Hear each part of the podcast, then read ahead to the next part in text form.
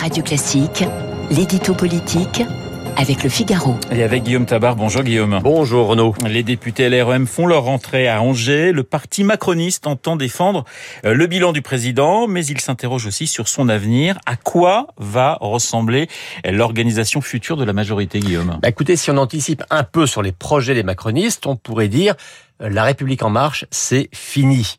Euh, le parti qui devait incarner le dépassement des clivages politiques est appelé à son tour à être dépassé. Alors l'idée n'est pas totalement nouvelle. Hein.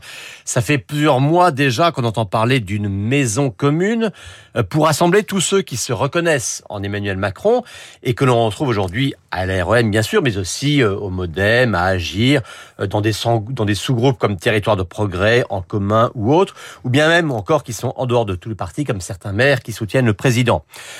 Car clairement, LRM n'a pas su fédérer tous les soutiens du chef de l'État et surtout n'a pas su être ni une force militante ni une force électorale conquérante.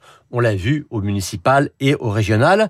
Donc les proches de Macron veulent passer à la vitesse supérieure, en clair passer d'une nébuleuse finalement peu efficace à un parti unique. Guillaume, ce scénario est-il euh, envisageable avant la présidentielle? Écoutez, il y a encore peu, je vous aurais dit non, euh, ne serait-ce que parce que François Bayrou veillait jalousement à l'autonomie de son modem. Mais le maire de Pau a évolué. Euh, dans un entretien au Figaro samedi, il se prononçait pour un grand parti central, unitaire et large, où certes les sensibilités seraient reconnues, mais où quand même ce ne serait plus à chacun sa boutique. Ensuite, Stéphane Séjourné, député européen, mais surtout premier conseiller politique du président, a embrayé en prenant la création d'un grand parti démocrate à la française. Et enfin, hier, à Angers, Richard Ferrand, le patron de l'Assemblée, a à son tour réclamé l'avènement d'une formation la plus imbriquée possible.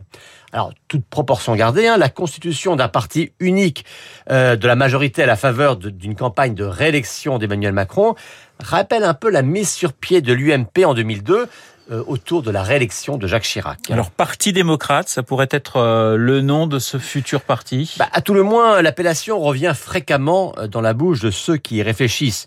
La référence, évidemment, c'est le Parti démocrate américain, ce qui serait aussi un moyen de redonner au Parti macroniste une image un peu de centre-gauche, avec l'idée aussi que la droite française, hein, que les amis du chef de l'État veulent encore dépouiller de ses éléments les plus centristes, se calque elle aussi sur le Parti républicain américain.